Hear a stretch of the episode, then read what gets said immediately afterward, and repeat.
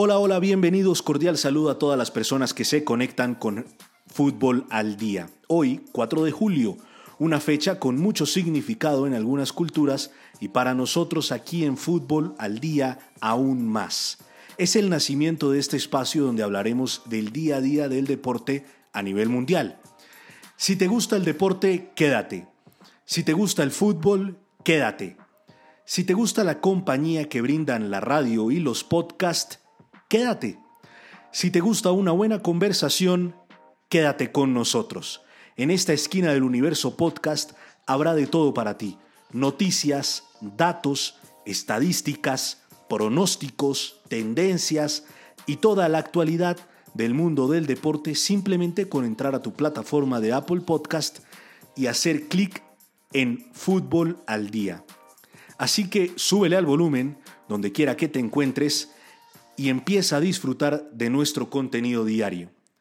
Sé que han sido tiempos duros. Todas las esferas de la vida se han visto perjudicadas en este último año y medio por la llegada de la infame pandemia.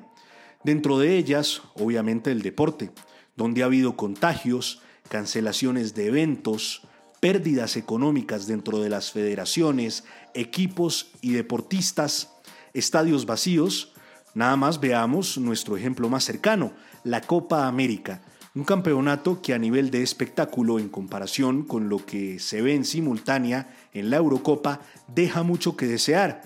Pero lo más importante es que cada vez vemos más cerca la salida de esta situación catastrófica que nos aisló y nos separó durante muchísimo tiempo.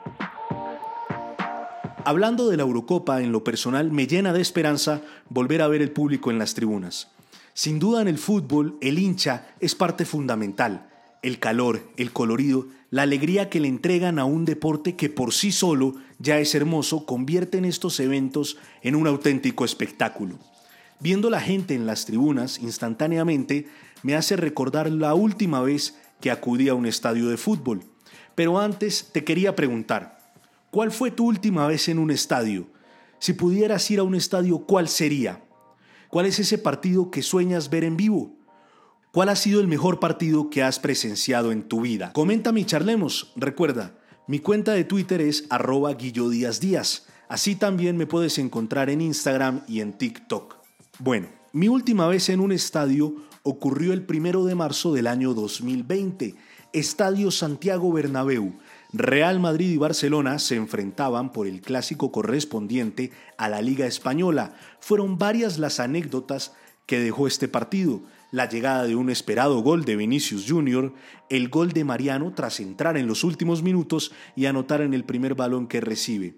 En últimas, era un 2 a 0 con el que el Real Madrid le volvía a ganar al Barcelona en casa después de mucho tiempo. Sin embargo, todavía sigo anonadado con lo que ha significado ese partido, no solamente para mí, sino también para el mundo del fútbol. No sabíamos que ese iba a convertirse en el último partido del Real Madrid en casa, con público en el Santiago Bernabéu durante más de un año. Tampoco que ese partido iba a ser el último de Sergio Ramos ante la afición madridista con la camiseta del equipo blanco o el último partido de Zinedine Zidane en los banquillos del Estadio Santiago Bernabéu. Es confirmado que el fútbol vuelve al Teatro de la Castellana el fin de semana del 11 y el 12 de septiembre de este 2021. Habrá público y los aficionados podrán presenciar un Real Madrid Celta de Vigo correspondiente a la Liga Santander temporada 2021-2022. Muchas cosas han cambiado desde ese primero de marzo del año 2020. Y en lo que corresponde al deporte, día a día haremos que no te pierdas ningún acontecimiento, dato curioso o estadística y todo lo que te podamos contar aquí en Fútbol al Día. Mi nombre es Guillermo Díaz Díaz y ha sido un placer acompañarlos durante este episodio inaugural los invito a que agreguen este canal y no se pierdan ninguno de nuestros episodios diarios. Saludo cordial.